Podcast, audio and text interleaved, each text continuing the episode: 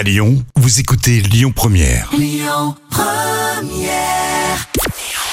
Bonjour Rémi, bonjour Jam. Comme tous les jours, on jette un œil aux audiences. TF1 était logiquement en tête hier soir avec la série HPI qui a une nouvelle fois attiré euh, plus de 8 millions et demi de fidèles. Ça représente 41% de part d'audience.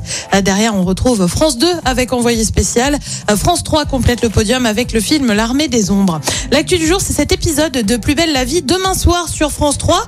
Et bah ouais, c'est pas vraiment habituel, mais la chaîne a décidé de diffuser un épisode demain samedi donc. Pourquoi?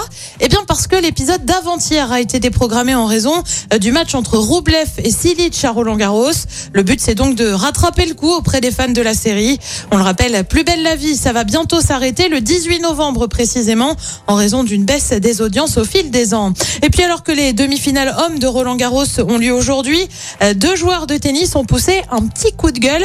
Les deux joueurs c'est qui? Bah, c'est Rafael Nadal et Novak Djokovic. En cause, un match diffusé de 21h à 1h du matin pour l'écart, hein, qui s'est soldé euh, par une victoire de l'Espagnol. Seulement voilà, l'horaire serait trop tardif pour les joueurs. C'est trop tard, sans aucun doute. Je ne peux pas me plaindre parce que j'ai deux jours de repos avant la demi-finale. Mais si je n'en avais qu'un, alors ce serait un gros problème. L'Espagnol a toutefois reconnu l'aspect financier de la démarche et des chaînes euh, qui versent de l'argent au tournoi et aux joueurs. Côté programme ce soir sur TF1, bah, c'est le grand concours des animateurs. Sur France 2, c'est la série Candice Renoir. Sur France 3, on parle One Man Show. Et puis sur M6, c'est le foot avec France-Danemark dans le cadre de la Ligue des Nations. C'est à partir de 20h45.